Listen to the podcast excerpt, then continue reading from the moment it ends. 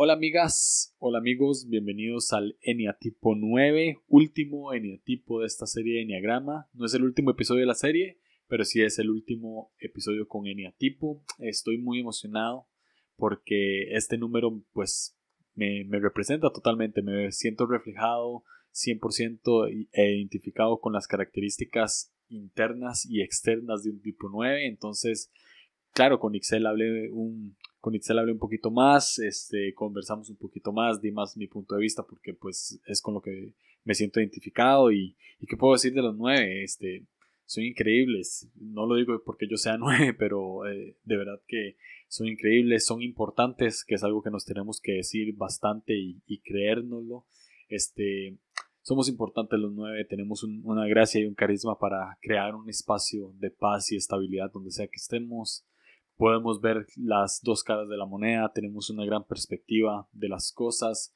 somos buenos consejeros, este, y sí, este, qué bueno que, que estás acá, qué bueno que estás escuchando este episodio, si sos nueve espero que te sea útil, si sos otro eneatipo espero que te sea útil para entender más a los nueve, y gracias si has escuchado todos los tipos, si, si escuchaste incluso el intro, Gracias de verdad por, por, todo el apoyo, gracias por escuchar, gracias por compartir. Y como dije, este no es el último episodio de la serie. El lunes tendremos el último episodio que es una conclusión. Vamos a hablar de eh, cómo se ve la ansiedad con cada tipo y por supuesto tocamos que estamos en una época eh, de pandemia, entonces cómo se ha visto nuestra ansiedad estando en casa. Está muy interesante y va a ser con Gabriel Borja, que fue el tipo 5. Entonces, ya, espero que toda esta serie les haya sido de utilidad y espero que, les haya gustado tanto como a mí. Si están escuchando esto desde agosto es porque apoyan económicamente en Patreon. Entonces, muchísimas gracias a todos los que apoyan económicamente en Patreon. Si vos no apoyás y quieres hacerlo, puedes ir a patreon.com slash Julio Navarro y puedes apoyar desde un dólar al mes. Si apoyas con un dólar, eh, desde un dólar al mes, tenés acceso preferencial, por decirlo así, a todas las series antes de que salgan en todas las plataformas como lo fue esta y como lo serán las demás que vengan en el podcast. Entonces, sí, los quiero mucho, los amo. Muchas gracias por, por estar acá, gracias por escuchar. Y nada, tipo 9 con Itzel. Nos escuchamos.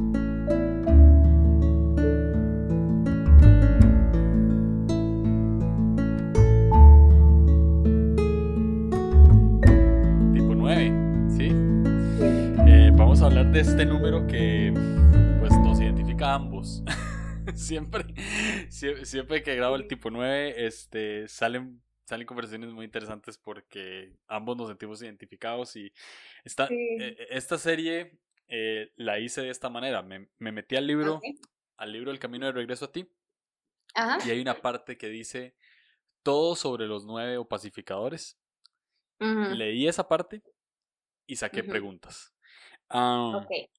Curiosamente, el 9 era bastante extenso en comparación con, otro, con otros números. Me pareció, me pareció interesante porque no siento que seamos importantes, pero, pero sí me pareció muy interesante y hay varios factores. Entonces, este, ¿estás lista para preguntas que no tienen ni idea de qué, de qué son? sí. Sí. Estoy nerviosa, pero sí. Sí, ok. Eh, ¿Por qué no te presentas rápidamente antes de ir a las preguntas? ¿Quién sos? ¿Qué, okay. ¿qué haces? ¿Dónde estás? Eh, me llamo Itzel, tengo 26 años, estoy casada con Iván, que es un tipo 8, de hecho te mando saludos. Este, mm, tengo casi cuatro años de casada, estudié educación, trabajo en la iglesia con los niños, ah, también soy maestra, eh, de primer grado. ¿Qué más puedo decir de mí? Bueno, la verdad para mí es como un cambio esto que voy a decir, es que yo nací en Guanajuato, que es una ciudad de México, y me cambié al Estado de México. Entonces, eh, siempre lo digo porque sí siento que eso da mucho contexto de mi vida ah, hoy en día, porque mi familia es Iván y, mis suegros y mis cuñados, y mi familia, papás, hermanos, viven lejos. Bueno, no están lejos, mm. pero no los tengo cerca. Entonces, sí siento. Mm. Sí, habla un poco de, de mí. Ok, buenísimo. Este, primer pregunta. Así, aquí en Costa Rica, esto lo he dicho en algunos episodios, este es el último episodio que de Eniatipo que sale, ¿verdad? Y que, que grabamos. Este, pero en varios, en varios episodios he dicho esto. Aquí he empezado con los tacos de frente. En Costa Rica los tacos de frente significan los tacos de fútbol de frente, ¿verdad? Como una barriga. No, es, no, ah, son tacos de comer.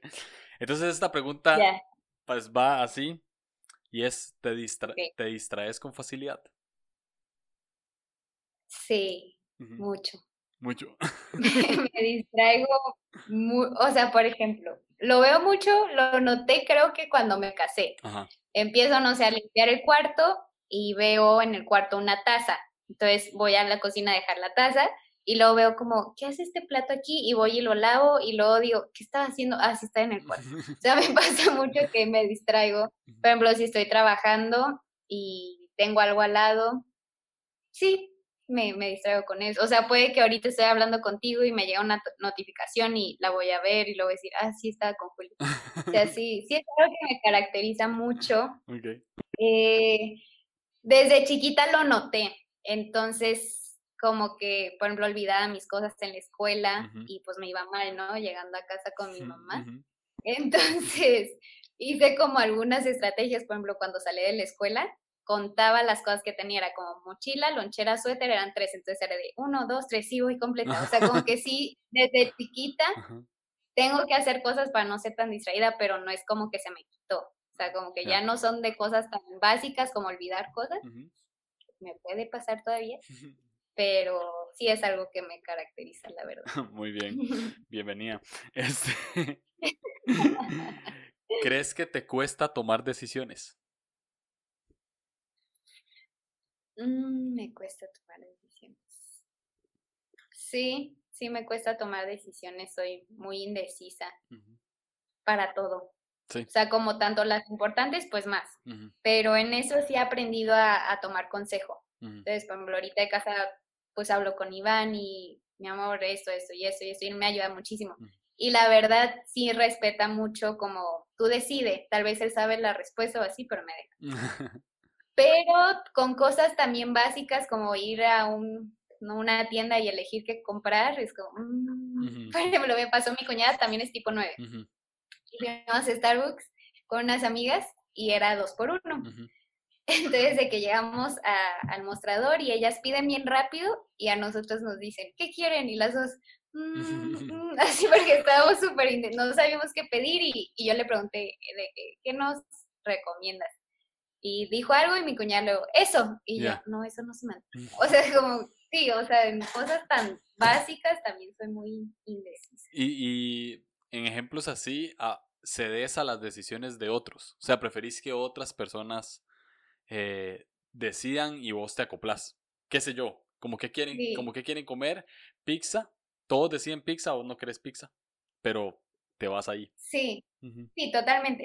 Nunca me había puesto a pensar si lo hago porque yo no quiero decidir. O sea, en mi mente lo hago porque de verdad quiero que ellos hagan lo que ellos quieren. O sea, no lo hago porque, ay, no quiero decidir, elige tú. Si no lo hago porque, no, o sea, tú, Julio, decide, no, pasa nada. O sea, por ejemplo, si, si me hubieras preguntado a mí cuándo hacer esto, yo te hubiera dicho, tú decide. Pero como también tú eres, tú me dijiste, decide tú. Exacto. sí, me pasa todo el tiempo. Este, esto me pareció interesante porque me la hacen ver a mí. ¿Sentís, ¿Sentís que haces todo menos lo que tenés que hacer? Mm. Mm, esta sí no la siento mucho. O, o, a lo mejor, no sé, que hago todo menos lo que tengo que hacer qué sé yo, 10 tareas. a ver, un ejemplo. Ok, 10 tareas, eh, tenés 10 tareas en el día. Pero postergas la más, la que es más importante. Ya, ya, ya te entendí. sí. Entonces, o sea, yo por ejemplo tengo 10 tareas y empiezo con la más fácil. pero la más fácil no necesariamente es la más urgente. Entonces sí, o sea, me pasa como que, pues sí hice muchas cosas, pero no hice lo urgente porque mi mente quería hacerlo más fácil. Sí, ok. Este, e, e, esto me parece muy interesante. Dice que los tipo 9 se olvidan de sí mismos. No sabía qué podía significar que se olviden de sí mismos, pero dice que ah, se olvidan de sus opiniones, de sus preferencias y de sus prioridades. ¿Te sentís identificada? Sí. Totalmente. ¿Has visto ejemplos en, tu vida? A mí me ayudó mucho. Yo a los 18 años me fui a estudiar a un instituto bíblico de Dallas, Texas. Y pues ahí estuve sola, o sea, sin papás, hermanos, nadie, nada más conocía a, los directores de ahí desde hace mucho tiempo, pero no era como que vivía con ellos, o sea, yo vivía en el instituto. Entonces, como que al estar sola, ahí me di muy, como que me encontré a mí misma, por así decirlo, o sea, como que supe, eh, me pude ver sin los ojos de mis papás y de mis hermanos, o sin tomarlos a ellos de referencia para mí, porque pues allá nadie los conocía. Entonces cuando regresé me ayudó mucho a saber quién era, pero sí noto que, que después de circunstancias o de tiempo eh, como cómoda en un área, por ejemplo, cuando entré a la universidad, eh, pues tuve cuatro años ahí, viviendo igual en una ciudad lejos de mi casa. Entonces, como que sí de repente era como que me estaba acoplando a mis amigas, a mi círculo, pero como ya había encontrado o ya me había visto cómo era en verdad, o sea, si era como verme a mí y ser esto no eres, o sea, como que, pero, o sea, no, no quiero decir que lo domino, o sea, sí es muy fácil que me deje fusionar con personas con mm, gustos, pero constante, no constantemente, pero sí el momento donde sí, como que de repente es como topar con pared y decir como que estoy haciendo, esto no me gusta o, o porque no he hecho tal cosa si me gustaba un chorro. Mm. Pero sí, o sea, sí me dejo llevar. Pensás en el Pero de tratar de cuidar, seguir teniendo mi esencia, por así decirlo. Pensás en el pasado, en esos momentos, como... como... Sí. Sí. ¿Qué hubiese pasado? ¿Qué hubiese hecho tal cosa? En esa edad porque estaba sola.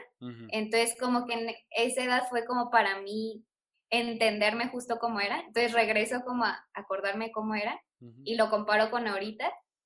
Sé que hay unas cosas que ya no van a estar porque digo, tengo casi 10 años más que en esa edad, ¿no? Y la madurez y cosas cambian. Pero sí, sí es como mi comparación conmigo misma de saber si estoy cambiando algo porque es bueno o lo estoy cambiando por una persona o una situación. Mm. Wow. Ahora utilizaste una palabra que sale en el libro bastante y es fusionar. Uno se fusiona, o sea, eh, al, parecer el tipo 9 se fusiona con los sentimientos o puntos de vista de otros. A veces, em, no sé si a vos te pasa, pero a mí sí me pasa que, que siento como mucha conexión con alguien. O sea, no sé, una, no es de una manera mística, pero sí es como, como siento conexión con, con, una persona en ciertas cosas.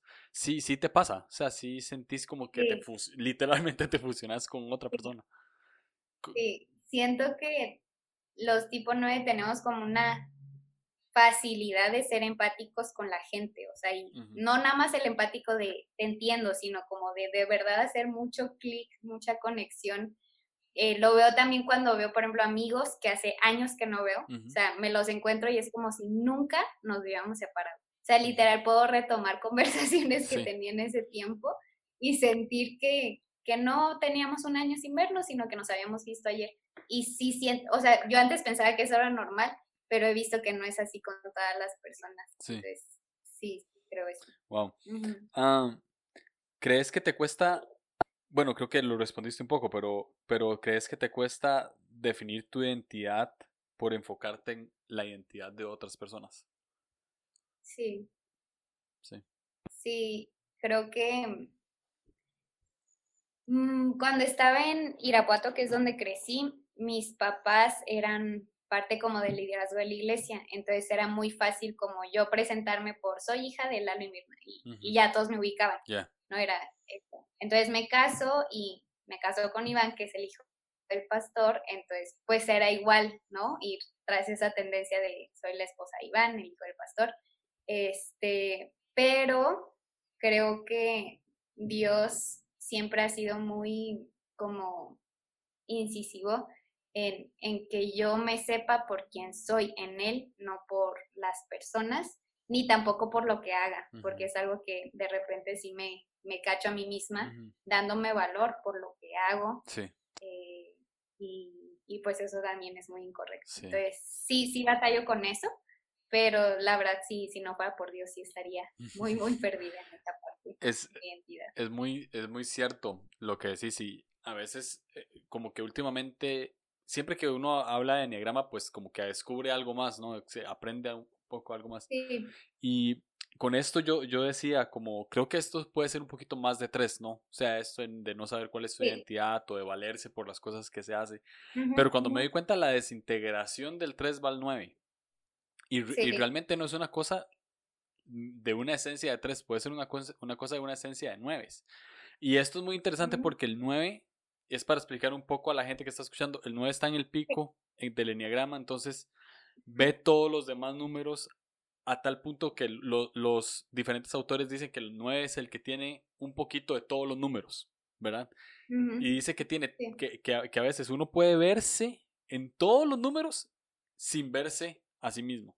Entonces los autores dicen que los 9 generalmente no saben que son 9, porque se identifican con todos los demás números menos con el 9.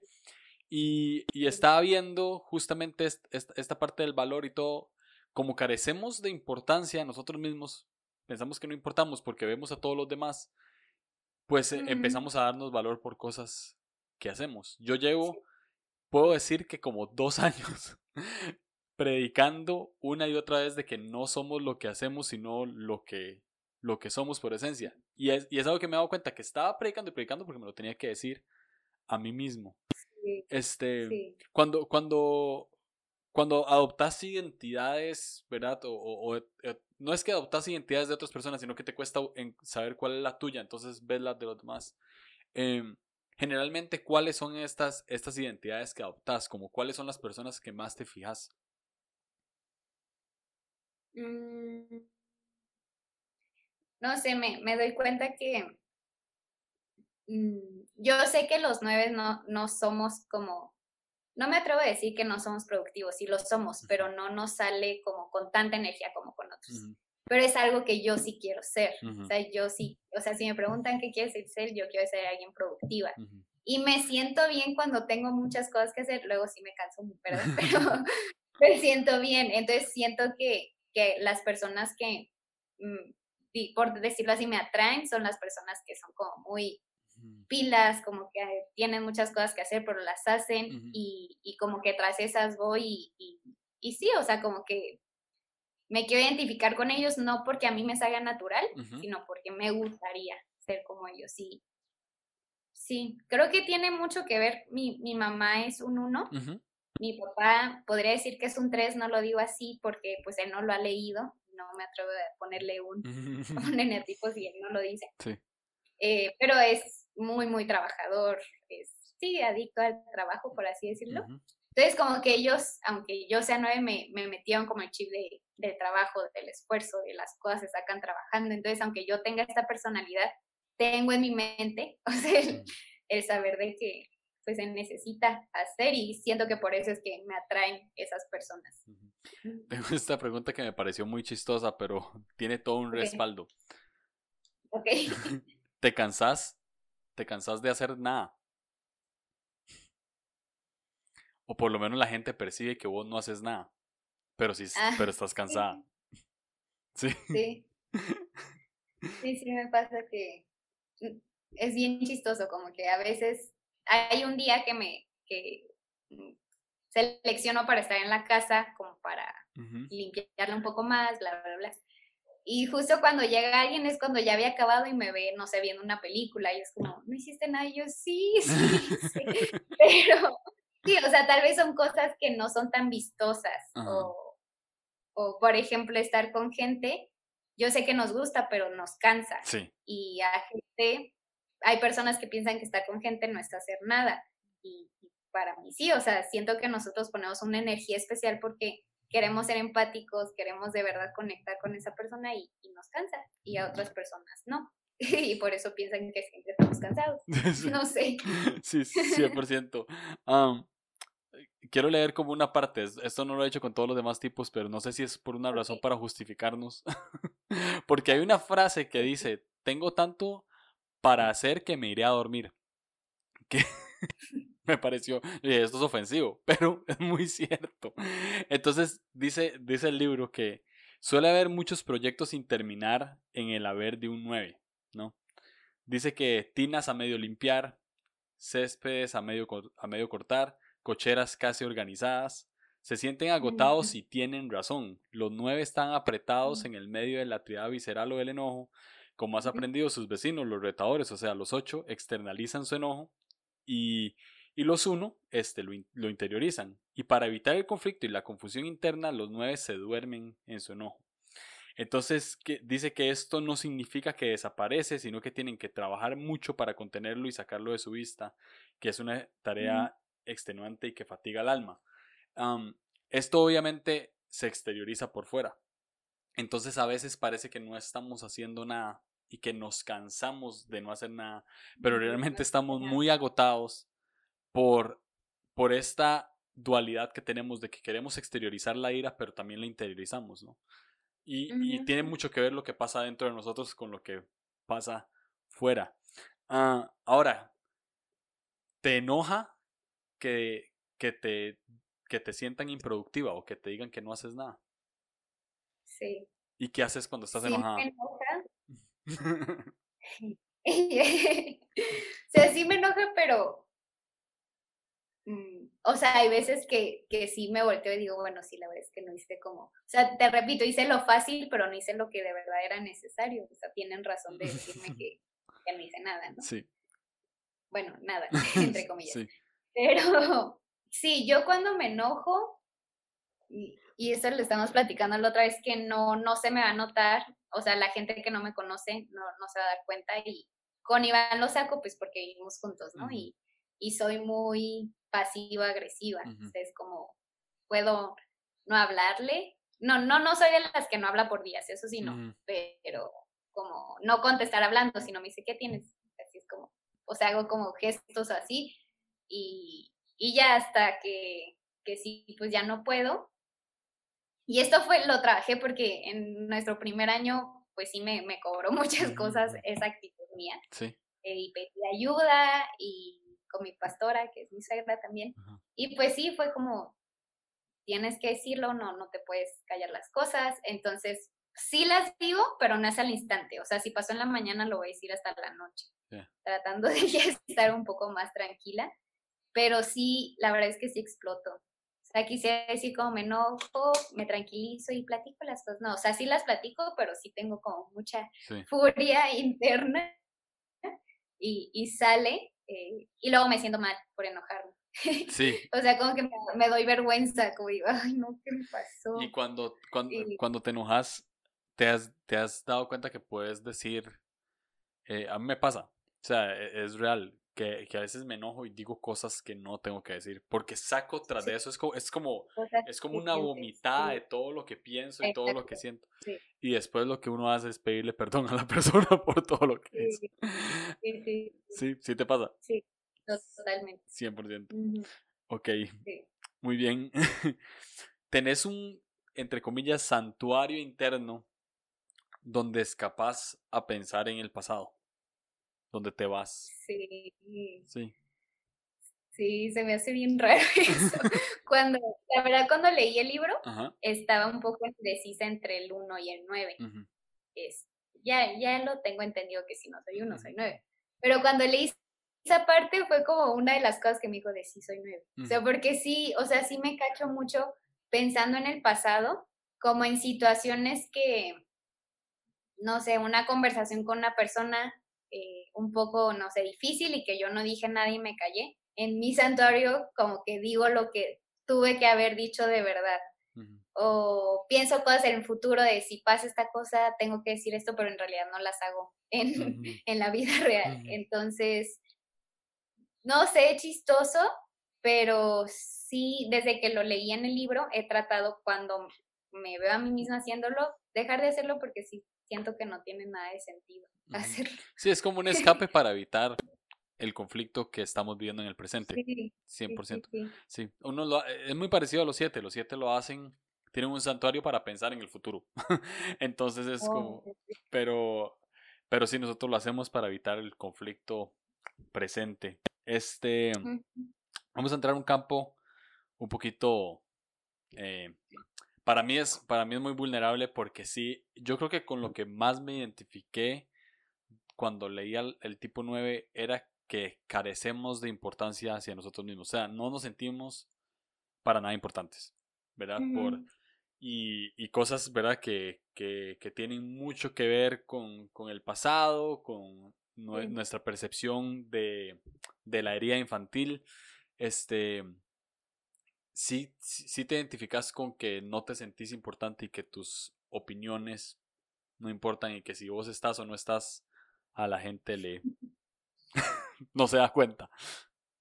Sí, sí, siento que es una parte triste porque si somos realistas no es verdad. Cierto. O sea, yo he preguntado como, sí, creo que Iván me ha dado como mucho valor en esa parte, como siendo bien mm, específico en, en, las cosas que, que yo siento que son X y que él es como, no, mira, o sea, tú has venido a traer esto, esto, y esto, como, de verdad. Porque yo, yo no, y, y un poquito como de mi historia, soy la hermana menor. Y como que toda mi familia tiene una personalidad muy fuerte y yo siempre fui como la seria, o sea, de hecho de, de niña era, tenía muchos problemas de autoestima baja, siempre me sentía como, sí, la menos hábil, la menos divertida, la menos interesante, cuando fui creciendo, pues la menos bonita, ¿no? Este, sí fue difícil, sí tuve como años como niñez, adolescencia sintiéndome así, eh, sinceramente hasta que encontré el amor de Dios y, pude saber lo que de verdad valgo. Pero sí, o sea, sí he sentido eso. Eh, o sea, aún con mi familia extendida, o sea, como que compararme y sé que está mal con todos mis primos y verme a mí como que no hago nada interesante comparado a ellos. Eh, pero te digo, o sea, si somos realistas no es cierto, es una es una mentira que, nos creemos. Y siento que de ahí nace, no, no sé si en todos, pero tan solo mi intención de, de hacer algo como para que me noten. Eh, de chiquita yo era, bueno, siempre fui como de calificaciones así buenas. Y no porque mis papás me dijeran como Excel me llegas con 10 y no regaño. Nunca, nunca me dijeron eso. Pero siento que yo, mi, mis hermanos fueron muy diferentes a mí en la educación. Ellos no, no, no quiero decir nada porque lo van a escuchar, saben que los amo mucho, pero este, no, no eran así de calificaciones buenas, por así decirlo. Entonces yo creo que mi inconsciente pensó, entonces yo sí lo voy a hacer porque mis papás van a estar orgullosos de mí. Y, o sea, de que yo era de las que sacaba un 8, no sé cómo son las calificaciones en Costa Rica, este, pero el 8 era de que lloraba y los maestros me ponían 9 para que no llorara. era como que tanto mi, no sé, y fui creciendo y yo sentía que era lo único que hacía y que tenía que hacerlo bien para que mis papás estuvieran orgullosos. Mm, pero pues sí me di cuenta que era por, por yo no querer dar problemas, por yo, que si algo decían de mí, fuera como algo bueno, que no nada más bueno a mi criterio, a mi parámetro, sino al parámetro global, ¿no? Mm. Donde yo sí podía resaltar. ¿Cómo? Mm. Sobresalir, por así. Eh, sí. dijiste algo muy interesante que, que me, me, sentí muy identificado, como es, es, lo único que hago bien, entonces no lo puedo dejar de hacer bien. Sí. No sé si esto está mal, que yo lo piense, probablemente sí. No sé si te vas a sentir identificada, pero a veces en serio sentimos que solo existe, existen muy poquitas cosas que hacemos bien, ¿verdad? Probablemente gente que nos quiere nos va a decir que no, pero realmente es lo que, lo que sentimos. Por ejemplo, si yo soy 100% honesto y vulnerable, yo siento que lo único que hago bien es, es el podcast, o sea, creo que es lo único que hago bien. Entonces, claro, cuando, cuando un tipo 9 encuentra algo que hace bien, pues lo hace y lo hace y lo hace, me explico. O sea, ahí genera constancia, ahí se integra, ahí este, ahí encuentra. Sí, exacto, ahí encuentra, ahí encuentra, ahí encuentra mucho valor. Este, cuando, cuando ves que eso no es remunerado por otras personas o no es visto por otras personas, ¿qué te hace sentir? Me pasó mucho, como te dije, estudié educación y yo creo mucho en, en que los papás sean como protagonistas en, en, la educación de sus hijos, entonces empecé a hacer un programa para los papás, para que puedan estimular a sus hijos. Ahí estaba súper emocionada porque es algo que me apasiona. y lo empecé a hacer y, y, pues vi que no estaba funcionando como yo quisiera, o sea, que, que los papás no, no, lo llevan a cabo y me desanimó y lo dejé de hacer. y, y después de tiempo, sea, me di cuenta que lo dejé de hacer porque no funcionó como yo quería. Y, y para mí fue como, o enojarme conmigo por decir como, de verdad, o sea, cada que no te salga algo bien, solo lo vas a dejar de hacer y, y cuándo vas a hacer algo, ¿no?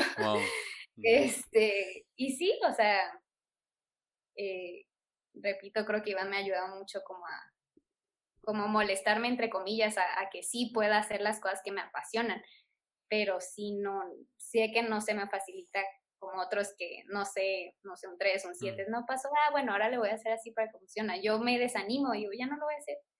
Y, ay, iba a decir algo. Se me fue. Este Entiendo totalmente ese sentimiento. Muy nueve, sí. Sí, es la palabra de si soy distraída, acaban de ver que iba a decir algo importante y se me fue. Ah, ¿Me habías preguntado? Eh...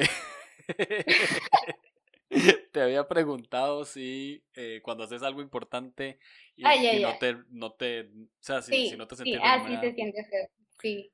O luego siento que lo que la gente siente que es lo, lo que tengo más peso en hacer, yo no lo veo así. O sea, por ah, ejemplo. Ah, sí, es cierto. Pasa que, por ejemplo, Iván es como, no, Itzel, es que tú eres, tienes como un carisma, tienes una gracia con la gente, toda la, bueno, sé que es mi esposo, ¿verdad? Pero usa estas palabras de toda la gente te quiere, tú caes bien siempre, y yo es así como, no, o sea, como que no, no, no sé, no que mientas, sino que no lo había notado. Me pasó una vez que fuimos con unos, unos amigos Iván, y, y yo estaba como en ese día, muy nueve, que tú tenías un plan y, y lo cambiaron así de la nada, y yo era como, teníamos que ir a, Avellaneda, que fuiste. Este, y yo, pues en mi mente no estaba eso, fue de, bueno, vamos, pero aparte ya anoche yo estaba cansada. Y la razón era como que no quería platicar con gente porque estaba cansada y en mí genera, necesito energía, ¿no? Entonces el chiste que fuimos, eh, estuve platicando con una de las chavas que fue, pero como que yo sentí que fui súper X, o sea, no, la, se va a escuchar feo, pero no es como que me esforcé un chorro por querer conectar, o sea, fui yo. Y Iván fue como de, oye, como conectaste un chorro con esta chava que no sé qué, yo, no, si ella casi ni hablaba, yo era la que tenía que hacer conversación porque me incomoda mucho cuando una persona está callada y yo estoy ahí lo que trato de conversar. Y yo de no, para nada. Y así como a los minutos, esta chava me manda un mensaje de que, oye, la pasé súper padre, gracias, me divertí, yo así de... Iván fue como, ve, te digo. Entonces, esa parte de Iván, para mí es como que tú conectas bien padre con las personas y yo no lo noto. O sea, no lo noto tanto que no, no, es, no le hago como uso como debería. Sí. Entonces, son esas partes, lo que tú una parte es de que lo que quiero hacer me desanimo cuando no está dando los resultados y lo que cree la gente que soy buena, no me la creo. no creo que sea tan creo, Creo que, creo que los nueve sufrimos como esta falsa humildad. O sea, creo que mm. sufrimos un poco de esto de, de como no sentimos que somos buenos, para nada. este, suena muy triste, pero es cierto. Como, como sentimos que no somos buenos en lo que somos buenos, tampoco nos gusta como la, la, que es muy diferente a un 3 en este sentido de que las cosas nos dan valor, pero casi no nos, casi no nos gusta la, la adulación, o sea, casi no nos gusta que nos, o sea, pues sí nos gusta que nos diga que hacemos las cosas bien, pero, pero cuando nos echan demasiadas flores, por decirlo así, nos sentimos incómodos porque no nos la creemos. Y es como, es como, hey, hay que creérsela, ¿en cierto? O sea, eh, estoy tan en un conflicto interno que ni siquiera sé si tengo que creérmela o no. Me explico. O sea, no sé si es bueno o es malo porque carecemos un poco de eso.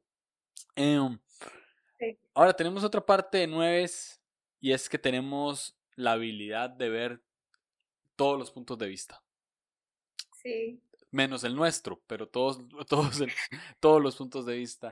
Este. Sí, sí, te ves siendo reconciliadora, sí te ves siendo como solucionadora de conflictos en cierto sentido, o por lo menos entendiendo a ambas partes, siendo buen árbitro, sí te ves siendo buen árbitro, ¿cómo? Sí.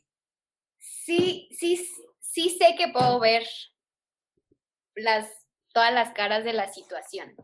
Pero, por ejemplo, si alguien está peleando, yo puedo ver la razón de uno y del otro, pero sinceramente no tengo esa parte de meterme y a ver, tú hablas, luego, no. Creo que con lo único son como con, no, creo que la verdad con... o sea, sí puedo ver, por ejemplo, si son situaciones internas y que alguien viene y me pide un consejo, le digo como, ok, entiendo tu parte, pero tienes que entender la parte de esta persona. Y, o sea, si es como un consejo personal, sí, sí sé mediar y sé como que ayudarla a ver todas las caras de las monedas. Pero si es, hay un problema, un conflicto, así como yo meterme y hacer que se reconcilien, no. pero, pero crees en tu mente que ese es tu deseo. O sea, si vos lo pudieras hacer, ¿lo harías o no? Mm. Por ejemplo, qué sé yo, que, que Iván se enoje con tu mejor amiga. Ajá. Ah, ya. No, sí, pues sí, sí, sí, sí. Por ejemplo, me pasa con, eh, de repente con mi hermana, este, a ver, un ejemplo que no sea real, eh, no sé, que se enoje con mi esposo, ¿no? sí hablaría como de, oye, Liz, pasó esto. Tal vez no soy de que, a ver, siéntense los dos, pero hablaría con mi hermana. Luego sí, hablas, hablas con uno, con cada uno por aparte. Hablaría, les diría, ahora sí vamos a juntarnos y vamos a platicar. Sí, sí, sí, Sí, ¿qué, sentís cuando la gente se reconcilia? Se piden perdón mutuamente. ¿Cómo es ese acto? Me gusta mucho, en definitivo es como de las cosas más satisfactorias. El problema está cuando tomo partido. Mm. Y, o sea, aunque vean las dos caras, pero si tomo partido y se reconcilian y yo estoy como en el enojo de, ¿por qué? Siento que ahí es este, el problema y, y es algo que cuido mucho. Aunque sean personas bien cercanas a mí, cuido de no tomar partido, ser neutral en lo que puedo. Por ejemplo, si es un problema con mi esposo, pues no puedo ser neutral, ¿verdad? Tengo que solucionar las cosas. Pero así, si es externo, sí trato de ser muy neutral porque sí, sí si no se pueden reconciliar y yo enojarme porque se reconciliaron y no está bien. Sí, esa es la parte total en la que el libro lo habla de que por eso evitamos el conflicto. Somos neutrales porque no queremos no queremos entrar en conflicto con uno u otro. Si tomamos un partido, pues tenemos que estar con una persona y, ser entre comillas enemigo de otro. O sea, y no y a mí me pasa mucho con, con, con mi esposa, o sea, claramente es mi esposa, tengo, tengo que mi partido es ella, me explico, o sea, y, a veces está enojada con una persona que yo quiero y es como, ahí sí me genera conflicto, prefiero no hablar, prefiero ver la situación desde afuera. Ah, ¿Te gustaría que tomen más en cuenta tus opiniones? Sí, definitivamente. Sí. Sí. Te voy, a, contar una anécdota que me, que me pasó ayer. Estaba mi, mi suegra vive a la par de nosotros y ella es, es peluquera, corta pelo. Y este, yo no tengo pelo, pero cuando me crece, entonces ya se me ve mal la calva, ¿verdad? Y creo que Iván se siente identificado. Un saludo para Iván. Este, ya tenía el pelo largo, pero yo todo lo postergo, o sea, yo procrastino demasiado en ese tipo de decisiones, entonces, ¿verdad? O sea, sí, me espero y ya. Mi suegra llega a la casa o sea, toca el timbre, eh, yo estoy sentado y ella, alguien le abre, entonces se me pone detrás mío y me hace, listo, aquí estoy. Y tiene la, la máquina para cortar el pelo y tiene como, ¿verdad? Como esta bata para que el pelo no le caiga a uno. Y yo, ¿qué? Me hace, dile, voy a cortar el pelo. Y yo, pues yo no le dije. Y fue que mi esposa, Fabi, llegó, llegó y le dijo, hey, corta el pelo Julio mañana. No me, no me preguntó. Ahora, yo necesitaba cortarme el pelo, estamos 100% de acuerdo. Pero me, me, enojó tanto que no me preguntaran. Y al final, y al final no sé, después de, me senté y me corté el pelo, pero no me preguntan. Sí. ¿qué, ¿Qué sentís vos? Por favor, ayúdeme.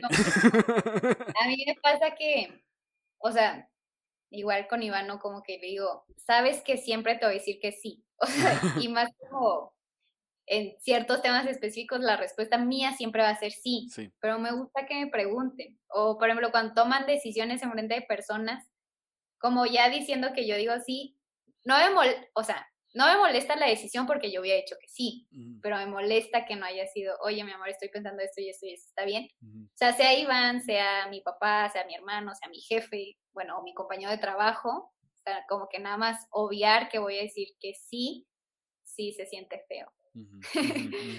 y creo que no, creo que este nos pasa porque realmente casi siempre decimos que sí.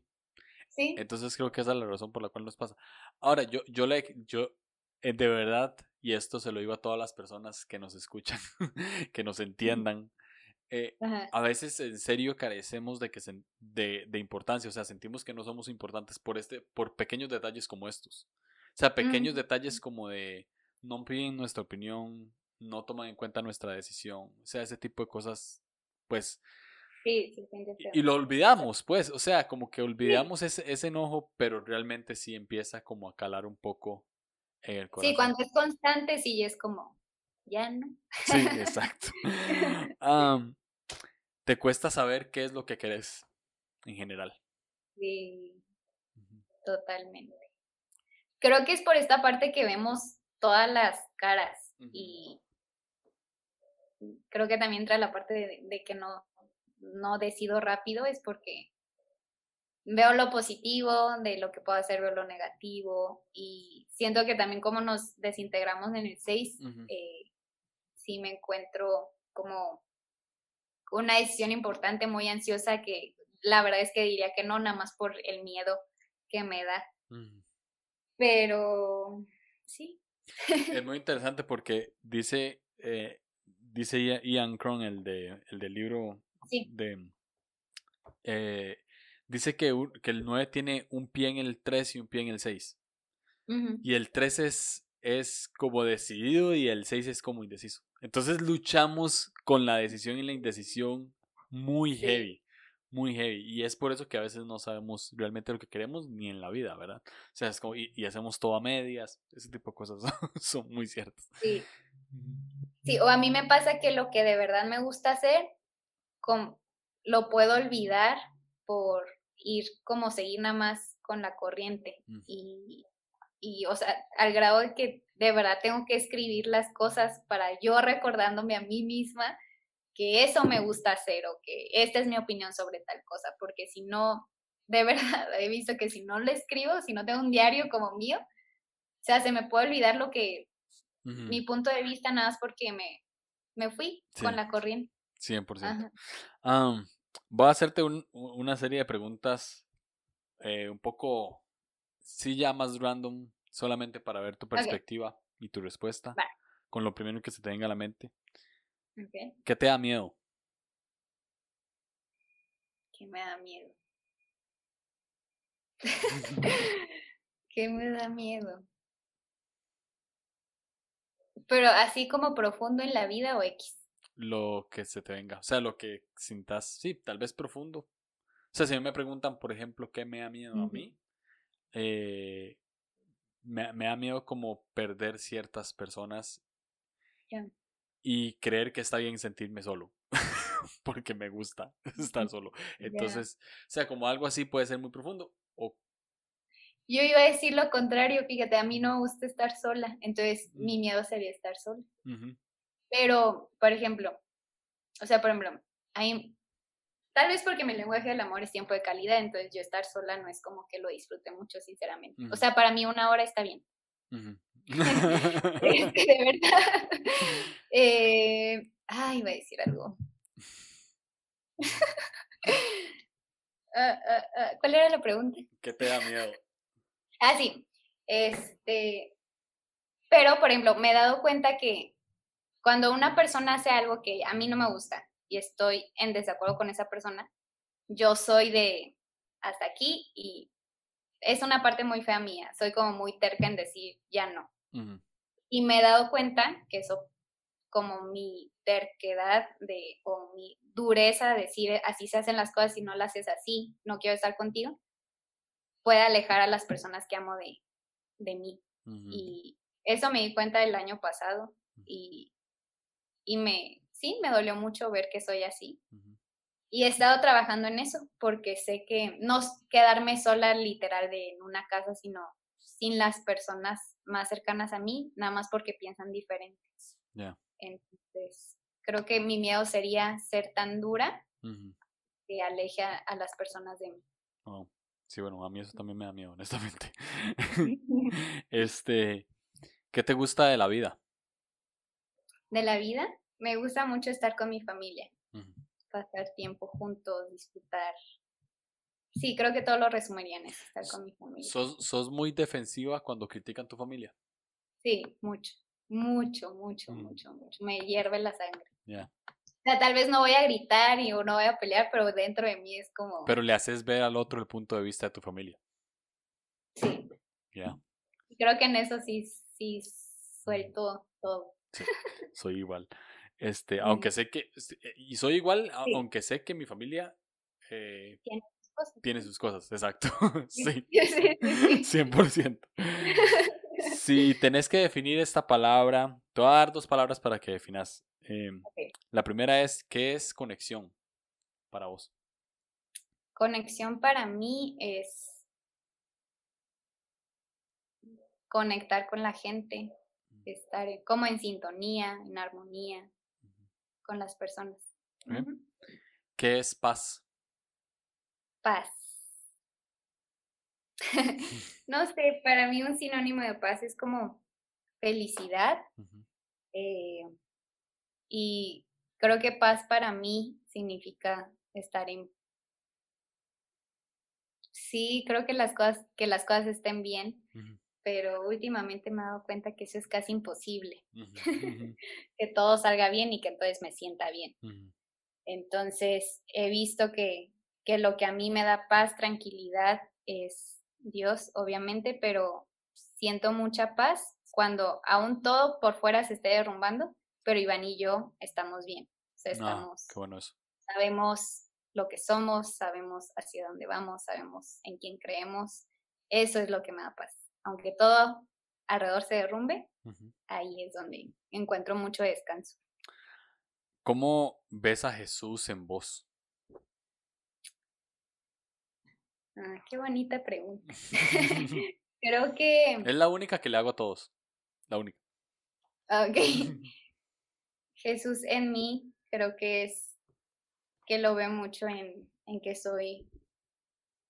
Casi siempre tiendo a, a defender al más vulnerable. Mm, o sea, si yo entro a un lugar, noto quién está incómodo y me voy a sentir con esa persona, sentar con esa persona. O, por ejemplo, como maestra, noto al, no, no sé, al que va más atrasado, al que le cuesta y, con esa persona me voy a volcar. No me voy a volcar con el que se sabe todas las preguntas, me voy a volcar con, con el más indefenso, el más débil y, siento que, que, eso es algo que, que Jesús haría y, y le doy gracias por ponerme esa parte que, que sale natural, que, de proteger, de cuidar, de, de, hacer sentir bien a las personas. O sea, si, si bien sí no me gusta el conflicto, tal vez no lo voy a resolver en, en, a ver, platiquen, sino voy a resolverlo cambiándoles del tema y tal vez tratar de hacerlos reír o, o que lo olviden tantito. Me, me, pasó una vez que mi, mi, papá me dijo que fuera a ver a una niña que tenía cáncer al hospital y fui, yo iba súper nerviosa porque a mí los hospitales no me gustan y, y, no conocía a la niña en realidad, entonces iba nerviosa porque, pues, ¿qué le iba a decir? Pero, pues no sé, ahí salió un tema de conversación que pude lograr como llevar por una hora y, y siento que esa fuerza interna, porque en realidad me daba mucho miedo hacerlo, creo que es una valentía que, que Dios puso para, para pasar un, hacerle pasar un tiempo agradable a la persona. No, no, no nada más así como divertido, sino un tiempo donde se pueden sentir escuchados. Y siento que eso nos identifica mucho a los nueve que podemos escuchar a la gente y se sienten de verdad escuchados y, y yo lo veo en esa parte. Ya, eh, hay algo muy... Eh, yo creo que la palabra es lindo, o sea, la palabra es, es hermoso que leí ahora es que los nueve, eh, cuando alguien se sienta con, con, un nueve, se sienta en un espacio de paz y de comodidad. ¿Verdad? eso logramos proyectar, aunque no nos la creamos y aunque no creamos que es real, y nueve que están escuchando, este, que aunque no crean que es real, para mucha gente somos un espacio como, ¿verdad? Donde, puede, donde pueden llegar y pues tirar todos, todo lo que sienten, todo lo que temen, todo lo que les hiere y, sentirse cómodos o nada más estar. A veces somos buenos para que la gente nada más esté. Este, um, muchas gracias por esta, por estar aquí. Este, aprendo mucho cada vez que hablo con otro nueve porque además me siento muy identificado, siento que no estoy solo en el mundo. Eh, este, ya para terminar, a otras personas nuevas que nos están escuchando, ¿qué le dirías? ¿Qué serían esas palabras de ánimo que le podrías dar? Creo que justo eso que reconocemos que nos cuesta, que, que de verdad crean su valor eh, y, y sobre todo su valor en Dios. Yo no sé si a todos los nueve les pasó, pero cuando lo leí en el libro, no es como que sentí muy padre, dije como, de verdad soy todo esto. O sea, y porque sí, o sea, reconocí que muchas cosas eran ciertas y me empecé como a, también como a encajar a eso que decía. Hasta que un momento sentí que Dios me dijo, es, esto te ayuda como para que identifiques cosas, pero de donde tienes que encontrar identidad es en mí. Entonces, a partir de, de saber mis dificultades, deficiencias y fortalezas, fue como leer la palabra con más entendimiento de, de lo que Dios dice de mí. Entonces yo mm. les diría que, que se aferren a lo que Dios dice de ellos y que lo crean. Aunque no nos lo creamos, que se esfuercen por, por saber que sí es cierto. Yo siento que a veces no nos la creemos por eso que tú dices, porque queremos ser humildes y, y eso, pero no tiene nada de malo reconocer en lo que somos buenos.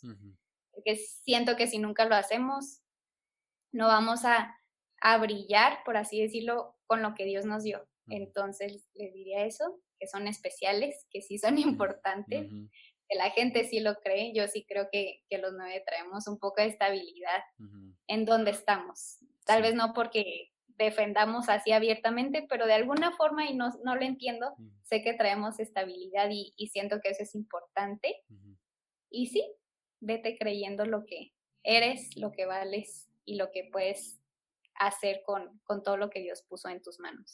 Algo que me gustaría añadir a eso también es, algo que me ha servido a mí es orarlo. O sea, oro bastante lo que Dios piensa de mí. Generalmente cuando empiezo a, cuando empiezo a tener como intimidad con Dios, o sea, cuando saco un rato para orar, lo primero que hago es que pongo una canción en específico que, que se llama Ava I Belong to You de Jonathan David. Y lo primero que empiezo a decirme eso, hijo de Dios, es lo primero que me empiezo a decir. Y ahí es como ya donde entró. ¿Verdad? Si estoy un mal día o, o, si me está costando conectar con Dios, eso es lo que hago, ¿verdad? O sea, es como un mantra mío, pues todos tendrán lo suyo, pero me ayuda mucho porque eso me recuerda quién soy, ¿verdad? Y, y si hay alguien que, que, puede, que puede decirnos que somos importantes y que además tiene mucho peso en sus palabras al decirnos que somos importantes, es Dios. Entonces, ya. Ah, Itzel, muchas gracias. Muchas gracias por estar acá. Este. un saludo. No. no, sé qué sonó. ¿Qué sonó? Pasó una moto, pero así súper ruidosa Tranqui. Ah, un saludo, Iván. Eh, gracias, igual Fabi. Espero tener a Iván en la próxima temporada. Él es un tipo 8, entonces ya. Este, y no, gracias, gracias por, por las palabras y por, por todo. Y espero que, que nos veamos pronto allá. Sí, sí, sí. Aquí está, tienen su casa. Muchas gracias, Julio, por el tiempo, la confianza.